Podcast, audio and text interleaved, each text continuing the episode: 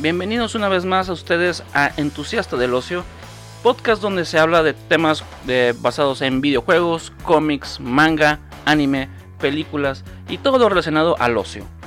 Les pido una disculpa, el capítulo número 2 lo tuve que bajar y lo estoy volviendo a, grabar ya que tuve problemas con el audio ahí, se, se pasó mal, pero aquí estamos de vuelta, empecemos. Se recordarán ustedes de Rick Moranis, aquel actor chaparrito así de lentes bien carismático, canadiense, que actuó en varias películas como Ghostbusters, The Little Shop of Horrors, Spaceballs y que se encuentra retirado del cine desde 1917 tras enviudar en 1991 y que creíamos que Sony lo iba a traer de vuelta con la cuarta parte de la entrega a los cazafantasmas, pero rechazó retomar su papel como Louis Tully. Este muchachón no le pudo decir que no al ratoncito dueño del cine hasta de la industria snuff, ya que lo convencieron para hacer una quinta película de la saga de querida encogió el presupuesto gubernamental. Así es, Rick Moranis regresa en su papel de Wayne Slanansky, el adorable inventor de la pastilla chiquitolina vía láser. Esta vez trae una premisa un poco más oscura en la que Wayne, tras perder a su esposa por cáncer, cosa que pasó en la vida real, se encoge y viaja en un drone alejándose de todo y de todos, donde después de tiempo regresa y se desencoge para rentablar una relación con sus hijos, la cual se pretende firmar a finales del 2020 y se está tomando en cuenta al actor Josh Gad para interpretar al hijo, pero ya de adulto. Una película en la cual sí estoy interesado ver, debido a que es una película de antaño buenísima. Eh, la primera, cómo no olvidarla, cuando van los niños en, el pasto, eh, montados en una hormiga y el vato así, este, con artefacto que inventó para estar planeando estilo Misión Imposible, así volando y tratando con una lupa de encontrar a sus hijos. Y se me haría, se ve una premisa un poco más oscura debido a lo que, a cómo lo está planteando este, este nuevo, este nuevo guion. Pero si estuviera bien encontrar a, a Rick Moranis de vuelta, que ha interpretado a varios, a varios personajes él esporádicamente, por ejemplo, en los Goldberg aparece como Lord Black Helmet, un personaje que interpreta en Spaceballs. Ahí nada más presenta la voz para hacer este personaje y estuviera muy muy bien encontrarlo de vuelta. No sé qué les parece a ustedes esto, queridos este escuchas. Y también pues por ahí me topé en la en la, internet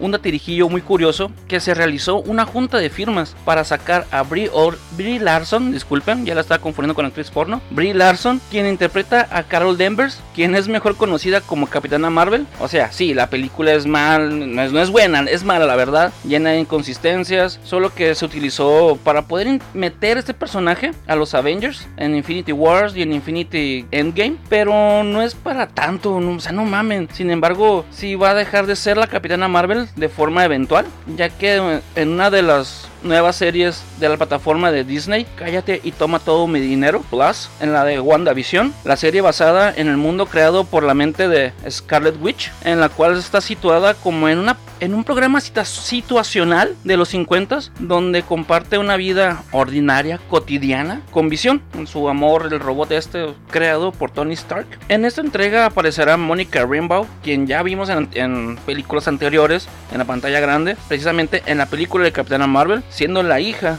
de la mejor amiga de la capitana. Y en los cómics, Monica Rambeau se convierte en la capitana Marvel, pero esto ser antes de que el Carol Danvers se convirtiera en la capitana Marvel. El personaje de Monica Rambeau sería interpretado por Teyona Paris. Pero mientras tanto, Brie Larson aparecerá en el 2022 con la capitana Marvel número 2 y entonces tendremos todavía Brie Larson para mucho tiempo más. Para todos esos haters que la quieren sacar, o sea, sí, no está bien la película, pero no mames vamos a darle tiempo, voy a pasar la batuta, así como Chris Evans como Capitán América, lo, pasó y así sucesivamente. Pero no, no hay que exagerar, no hay que irnos más allá, no hay que precipitar ni, buscar así a la, a la, malagueña, sacar a un personaje que pues no es tan fundamental, pero sí es necesario para lo que fue al final de la fase número 4 del el universo de Marvel. Y ya que estaba tomando temas de hijas, hijos, engendros de, de personajes de Marvel, hay un cómic nuevo, un relanzamiento de Dawn of the X, uno de los, en el cual nos habla de una nueva, de todo lo que sucede dentro de, de lo que es una isla llamada Krakow, de los y que se crean leyes en esta misma isla. Uno de los primeros actos del nuevo Consejo de Krakow mm, fue crear una serie de leyes, como les había comentado ahorita, que los mutantes que viven ahí deben de cumplir. Entre ellas estaba una de las leyes es Make Mutant Great Again. Ah, no, no, perdón, no, así no es es Make More Mutants, que significa hagan más mutantes. Prácticamente lo que hace esta ley es invita a los habitantes de esta isla a cochar sin condón para que haya más mutantes. Y, pues aquí todo tenemos todo bien, excepto para una pareja, la compuesta por Gambit y Rogue. Los que no están, los que no están familiarizados con, con esta pareja, pues les explico. Gambit es un francés calenturiento y Rogue eh, o Titania por como lo vieron en la serie animada de cómics en español, es una mutante que absorbe energía quien, a quien toca su piel. Y aunque en Excalibur número 6, Rogue le dice a Gambit que no quiere tener hijos, eh, sino perrijos, porque ya sabes, los, milenios y todo el show, porque por su condición de absorción de energía y que le puede, que le podría hacer este superpoder al hijo que podría llevar dentro. En eso, pues ya después de que se discute todo eso y, pasa más tiempo, el cómic de Capitana Marvel, bien número 1, que salió en el hace poco poquito en, enero del 2020, donde se, donde se ve a Carol Danvers después de un cagadero que sucede en diferentes este, situaciones, que tiene que escapar del, se va del planeta, hace su desmadre, ella pensó que todo el mundo se había ido a la mierda y en eso recibe, le tiran un bipazo, quieren otra vez formar a los Avengers y dice, ah chingado, pues ah, va para atrás. Entonces esta señorita, Carol Danvers, regresa a la Tierra y ve entre sus amigos este, e hijos de amigos a Irene, Irene, la de Gambit y Rogue. Dicho sea el caso, en este cómic no nos llega a explicar los superpoderes de, este, de esta superheroína, más bien de esta, de esta mutante, pero sí nos deja muchas preguntas, entre ellas cómo lo hicieron para cochar. Pues no sé si Rogue lo dejó seco, no nomás con la absorción de superpoderes, sino de la otra forma. Y aparte está bien curioso porque en el cómic en sí en sí no te dicen exactamente, ay, es hija de Gambit y de, y de Rogue, pero está más que explícito porque llega Carol Danvers, ve toda la, a la hora de chamacos acá en una pinche ciudad en todo destruido y la ve y le dice, ah, este, tú eres Irene, ¿verdad? Sí, ah, tiene los mismos ojos de tu papá, pinches ojos rojos y, y no era porque estaba fumando marihuana, sino porque Gambit tiene los ojos rojos y aparte se le ve así el pelo cafecito con el mechón así blanquito, así de mofeta como el de los Tigres del Norte. Entonces en sí no, te dicen, ah, es la hija de Gambit y de Rogue, pero o sea, esas dos pinches pistotas te dicen, sí, es la hija de Rogue. Entonces, interesante para saber ustedes qué opinan conforme cómo pudieron estas dos personas crear a este nuevo mutante y como este nuevo esta nueva entrega de cómic Capitana Marvel The número uno no es canónico, entonces no está así muy arraigado dentro de lo que es la base de los Avengers y X-Men. Pueden llegar a eliminar a esta, a esta personita, Irene, pero la verdad me encantaría que siguiera en los cómics, nomás para que nos supieran desarrollar los superpoderes y darle un papel importante y que nos van desarrollando el, potencial de los poderes de esta nueva mutante, Irene, y que pueda llegar a tener a lo mejor después un papel protagónico como lo fue el hijo de Red Richards y de Stone Richards, Franklin Richards, cuando combatieron a Mephisto, el, rey del inframundo, que gracias a este niño que se hizo súper poderoso debido a, ambos padres, y a lo mejor pues estuviera, estuviera genial que siguieran un poquito la trama de esta personaje, me encantaría verlo, verla, desarrollarla y tener un poquito más de tiempo en el papiro. Y como estaba hablando de Marvel, pues muchos recordarán que Marvel se ha apoderado de la pantalla grande con sus películas unas mejores que otras. Sin embargo, DC se ha adueñado de la pantalla chica con su Arrowverse, un universo iniciado en el año 2012 con la serie Arrow, basada en el personaje de Green Arrow y donde eventualmente se fueron creando e integrando dentro del mismo universo las series de Flash, Supergirl, Legends of Tomorrow, donde salen varios personajes, entre ellos Firestorm, Atom, que es la versión de DC de Ant-Man, Hawkgirl, Hawkman, Steel, no sé si se acuerdan de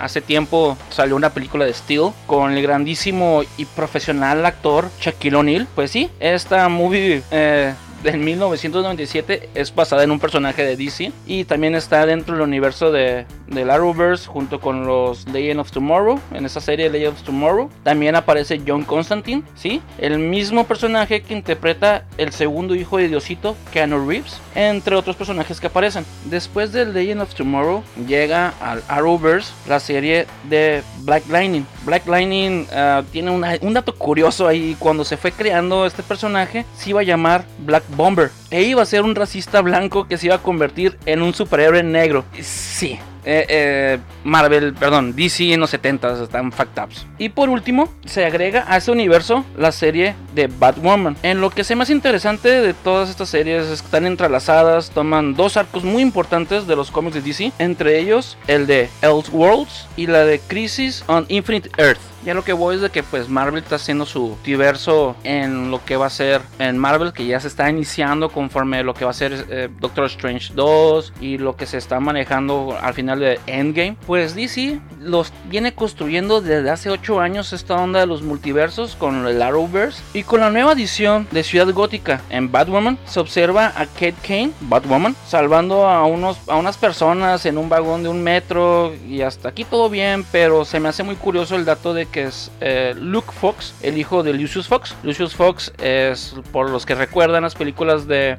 Batman, que es lo más seguro que lo vayan a recordar así, las Batman, la trilogía de Christopher Nolan, Lucius Fox es el mismísimo Morgan Freeman. Ah, pues su hijo, Luke Fox, menciona algo sobre que una vez fue secuestrado un tren que llevaba los químicos que maneja el Scarecrow, el espantapájaros, y que los iban a estrellar en, un lugar para soltarlo por todo, por toda Ciudad Gótica. Y esto, cuando yo lo vi en el episodio número 8 yo me quedé, ¿qué, qué, qué? Sí, es una referencia a una, una de las escenas de Batman Begins de Christopher Nolan precisamente, en la que Razas Ghul lleva los químicos del doctor en bioquímica Jonathan Crane, alias el Scarecrow, para esparcirlos en toda Ciudad Gótica. Entonces, con esta referencia nos están diciendo que el universo que creó Christopher Nolan se encuentra en el mismo universo de The Arrowverse, así como también las películas de Christopher Reeve de Superman, que también aparecen en Arrowverse, también se encuentran dentro de este mismo universo de Arrowverse. Algo que es muy interesante, si no han visto las series, se las recomiendo. Arrowverse, eh, perdón, la serie de Arrow ya terminó este año, pero las demás continúan con este mismo universo. Se las recomiendo, echen la vuelta si tienen chance. Recomendación de Maximus. Y ya que estamos hablando de, de Arrowverse, donde aparece este personaje estadounidense con superpoderes, Canario Negro, y no confundir con el Perico Blanco colombiano que hace creer que tiene superpoderes, el 7 de febrero se estrenó la película de Aves de Presa y la fabulosa emancipación de una Harley Quinn, siendo la película de DC con la menor recaudación en su primera semana,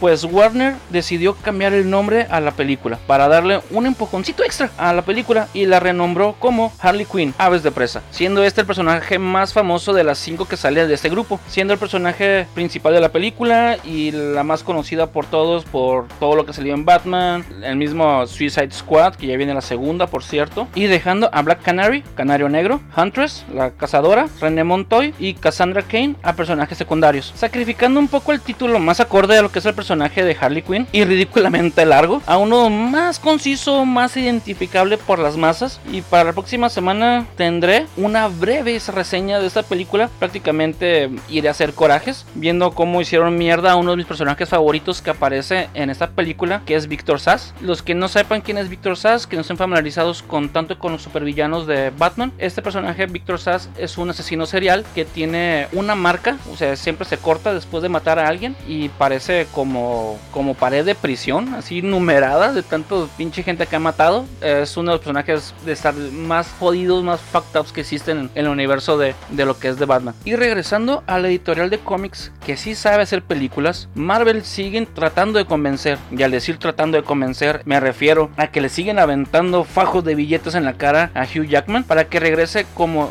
James Howlett o como muchos lo conocen, James Logan, o como los españoles lo conocen, Lobezno, o para Sudamérica, Emilio Garras. Sí, güey, Emilio Garras, no mamen, gente de allá de Sudamérica. Sí, los quiero un chingo, pero, pero no se vengan con esas pavadas. ¿Cómo que poner Emilio Garra a un personaje que no se le debe cambiar el nombre? ¿Viste? Bueno, para la fase 5 del MCU, del universo cinematográfico de Marvel, así como a Patrick Stewart también lo quieren regresar como profesor Charles Xavier, pero ambos están, se están apretando al, al ratoncito, al pequeño ratón Miguelito. Sin embargo, ya que ambos están diciendo, están renuentes en regresar, Mickey y compañía ya andan en pláticas para reemplazar a Hugh Jackman por otro actor, actor miembro de la exitosa serie Stranger Things de Netflix. Así es, Dashtin, el niño sin dientes, será el nuevo Wolverine.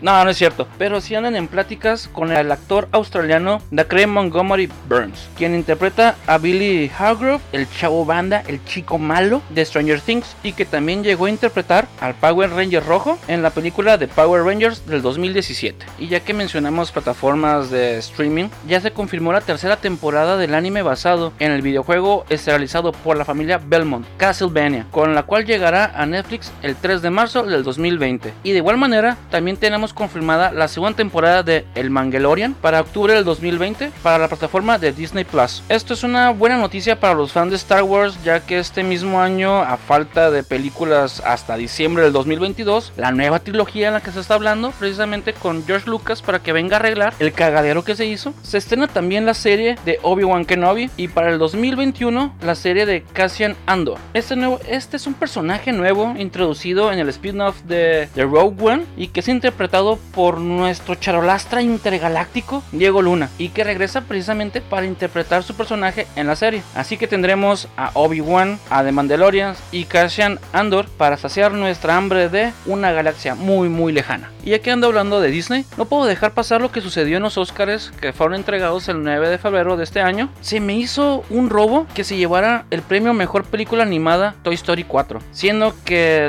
la película de I Lost My Body es mucho mucho mejor y creo que se debió de haber, se la llevado, la verdad. A lo que me lleva a recordar películas que se debieron haber llevado el Oscar y no se lo dieron. Un ejemplo, en 1971 ganó French Connection, la cual trata de una de dos policías que siguen la pista de una red de narcotraficantes dirigida por un par de franchutes que recién llegaban a los Estados Unidos. Por encima de Naranja Mecánica del señor maestro papá de todos los cabrones estos, Stanley Kubrick, que fue una película muy avanzada a su época, la verdad, que es una de las obras maestras de este señorazo, que sí entiendo que lleva mucha violencia, lleva violación, lleva otros aspectos muy fuertes, pero lo que es manejar lo que es eh, quitarte el libre albedrío, ah, es, es, un tema muy delicado a mi punto de vista y la musicalización, como la fotografía de esta película es genial, es una película que realmente creo que se la debe haber llevado. En 1976 ganó Rocky, sí, Rocky es the fucking shit, es, es el pedo, es de las mejores películas que yo he visto, de mis favoritos de hecho. Pero honestamente creo que mejor película era Taxi Driver de Martin Scorsese. El, ver cómo se transforma Travis Binkle, interpretado por Robert De Niro, que siempre lo, utilizaba este cabrón Martin Scorsese, de, un veterano de Vietnam a un vengador anónimo. Y reitero, otra vez una película muy fuerte, con una niña de 14 años este, siendo prostituta. Aparte, hay frases en esta película que son icónicas como el Are you talking to me? Are You Talking to Me? Ah, es, es buenísima esa película. En, en los 80 más bien en, 1980 para ser preciso, se llevó, se la llevó la película Ordinary People, eh, que se centra en una familia modelo estadounidense donde pasa una tragedia y uno de los miembros se, eh, se tiene que eh, enfrentar a la culpa de la muerte de, de, uno de los familiares, siendo que el mismo año también estaba nominada Regine Bull, película de Martin Scorsese. Otra vez tú el señor Scorsese dijo, pues si perdí con Rocky, pues vamos a mezclar Rocky con Taxi Driver y ahora sí me lo llevo. Y pues no. Y en 1995, donde Forrest Dump, si no, lo, no me equivoqué, dije Forrest Dump, fue quien se llevó el peloncín dorado. Y sí, también es una película muy bonita, muy buena, con escenas que se arraigaron en la cultura pop. Y cómo no querer a Buba, con su lista de camarones, su gran corazón. Cómo no querer también al teniente Dan, un ser amargado que termina por querer a, Forrest Gump. Es una buena película. Sin embargo, para mí, la verdad, la verdad, Pulp Fiction se le hubiera llevado. Porque Pulp Fiction es Pulp Fiction, no chinguen. La bola en la ingle es la bola en la ingle. La escena inicial de con Timothy Roth, frases citables de Jules Winfield, interpretado por Samuel Jackson, la conversación de la hamburguesa dentro del carro entre Jules y Vincent Vega, interpretado por John Travolta. Una pinche historia no lineal. Es genial, o sea, te empieza por la mitad de la película, luego te lleva acá con grandes, con grandes actores y actuaciones, donde sale también Bruce Willis, con Uma Thurman como Mia Wallace, que de hecho ahí nos habla poquito de la premisa de lo que era Kill Bill, con Fox Five Force, eh, que nos habla de las cinco personajes, esta es la que es buena con los cuchillos, que es ella precisamente, la que es buena con, los, con las explosiones, que es Vivica Fox en, en Kill Bill, y así sucesivamente, ya lo mismo, por ser una película un poco fuerte, obviamente no es nada, o sea, contra algo adorable como lo fue Forrest Gump. Mi mamá me dijo que la vida es una caja de chocolates. Comparar eso con la violación a Marcelus Wallace, obviamente hay una gran diferencia de aceptación y es muy difícil de que le puedan dar a alguien una estatuilla por algo tan pesado, tan difícil de digerir. Y por último, de las que me acuerdo más o menos, también en el 2010, cuando The King's Speech, el discurso del rey, se llevó la estatuilla por encima de Inception de Christopher Nolan, que ya lo mencioné hace ratito, Christopher Nolan con su trilogía de Batman, muy buena. Y si tienen chance de ver películas de este cabrón, también echen el ojo a Memento, buenísima. Y podría mencionar ah, tal vez otra por ahí, por ejemplo, Odisea 2001, que ni siquiera fue nominada del gran maestro Stanley Kubrick, que es una pinche puta obra de arte cinematográfica con la fotografía, la historia muy avanzada que la verdad hasta en ese momento dudo que la hayan entendido. Hasta la fecha hay gente que no le entiende. Hasta la fecha yo sigo sin entenderle. Pero es una película muy muy buena. Y pues este aquí les dejo esta carta en blanco para que me digan qué otras películas no se debieron de haber llevado el premio y otras y eh, sobre otras que sí debieron, eh, escríbanme a entusiasta del ocio gmail.com. Se me viene a la mente otra que eh, mencioné lo que es la película Inception de Christopher Nolan, que está basada en un, en una, en un anime que no ganó, ni siquiera fue nominada a los premios a mejor animación, que es Paprika, que de ahí está basada lo que es Inception de Christopher Nolan. Y si tienen chance, échense la vuelta a ver Paprika también. Buenísimo anime. Y pues ya que me metí a los Oscars, pues hablemos un poquito de ellos. ¿Qué les parece? Hablando así brevemente de lo que ya sucedió, que ya les comenté el día 9 de febrero. Como mejor actor secundario, Brad Pitt, por encima de Al Pacino, de Joe Pesci, de Anthony Hopkins. La verdad ya se lo merecía. Ya había ganado una película como mejor productor. Y aparte venía arrasando en todos los demás premios. Y como mejor guion original fue para Parásitos. La verdad, entre todas las nominadas, siempre creí que era la más original. Era más, más fresca, era distinta, era algo que personalmente no había visto. Es una película que de verdad me dio mucho gusto ver que se haya llevado ese ese premio. Como mejor guion adaptado para Jojo Rabbit, la verdad yo no creí que se lo fuera a llevar. Yo creí que se lo iban a llevar The Irishman por cómo Martin Scorsese te deja, te explica todo el libro. Lo que muchos, muchas veces pasa que cuando pasas un libro a una película se pierden muchos detalles. Martin Scorsese no dejó eso a un lado. Por eso la película dura, sí, dura tres horas tres horas y media, que sí hubo partes que se pudieron haber recortado para hacerla más fluida, pero al adaptar este libro de I Heard You Paint Houses, he escuchado que pintas casas, la verdad se me sorprendió que se lo llevara Jojo Rabbit con la adaptación de Taika Waititi y me da mucho gusto por Taika Waititi. Maestro, yo sé que me escuchas, te mando un abrazo, cuando quieras, ahí la canita asada que tenemos pendiente, nos la aventamos. Taika Waititi es uno de mis directores favoritos, lo vengo conociendo desde What We Do in the Shadows una película, un mockumentary de vampiros que siguen en lo que es la actualidad y cómo se cómo sería cómo estuvieran viviendo los vampiros de todas las épocas desde lo que es Nosferatu hasta los que han pasado como de la época de Bram Stoker de The Lost Boys y todos ellos cómo tendrían que llevarse en la actualidad es buenísima esa, ese comentario, se los recomiendo. También la de Hunt for the Wilder People, se la recomiendo muy buena. De hecho, el niño que sale ahí, eh, Taika Waititi se lo recomienda al director de Deadpool 2 para que la haga como Russell. Pues no se diga Thor Ragnarok, que personalmente se me hizo muy buena. No sabía, me acabo de enterar ahorita que estaba este, acordándome de este muchacho, que también fue guionista, guionista en la película de Moana. La verdad les recomiendo que le echen la vuelta a Taika Waititi. También escribió dirigió episodios de una de mis series favoritas, Fly of the Concords. Y como mejor director, se la llevó Bon Joon Ho. What's a Ho? Para mí, la verdad, fue, de la, fue la más opresiva de todas. Porque yo creí que iba a estar entre San Méndez y Martínez Scorsese, Quentin Tarantino. Los tres muy buenos, la verdad. Y las películas geniales también. The Irishman, el irlandés de Martínez Scorsese, uh, es buena, pero tiene mejores. Raging Bull, que ya mencioné. Uh, Taxi Driver, que ya mencioné. Goodfellas también. Buenos muchachos. O como le pondrían en España, uno de nosotros. Sí, pero la verdad me dio mucho gusto que John Bon Ho se lo llevara. Yo, John Bon Ho,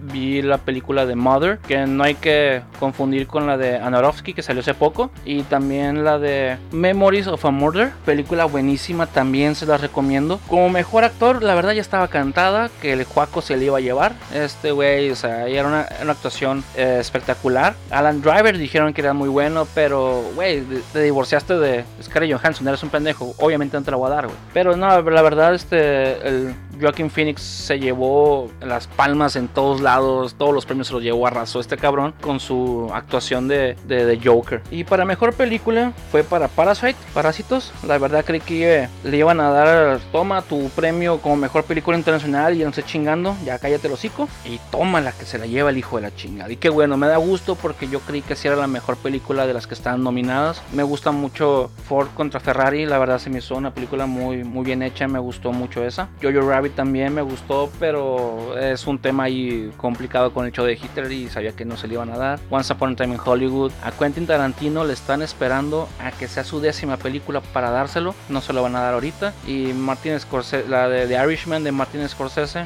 es buena, pero ya mencioné que tiene mejores. Pero hubo ahí un, algo que escuché que me retumbó la cabeza. ¿Se acuerdan de la chaparrita que habló al final después de la entrega el premio a mejor película? Pues esta señorita se llama Mikili y la doña tiene una inversión masiva en DreamWorks y tiene casi todos los cines en Hong Kong y dice que le metió mil millones de dólares en producciones gringas y que empiezan a, rodarse en este año del 2020 y que piensa expandir su, sus cines a China y a toda Asia. Por ende, todas las películas gringas entrarán de cajón a China a robarse ese mercado. Siento que la academia le dijo, mira, bienvenida al gremio, a soltar la feria para las películas, aquí te va tu primer premio. Si, si fue de esa forma, la verdad, que agüite que se le hayan dado a Parasite de ese tipo políticamente y no realmente porque sí fue una película la mejor para mí. Bueno, ahí se lo dejo también a que eh, lo piensen, analicen y manden lo que ustedes crean al correo de entusiasta del ocio gmail.com y hasta aquí el segundo episodio de entusiasta del ocio. Una vez más pido disculpas por el retraso del episodio, ya les comenté, tuve problemas de audio y cualquier sugerencia que tengan, estamos en entusiasta del ocio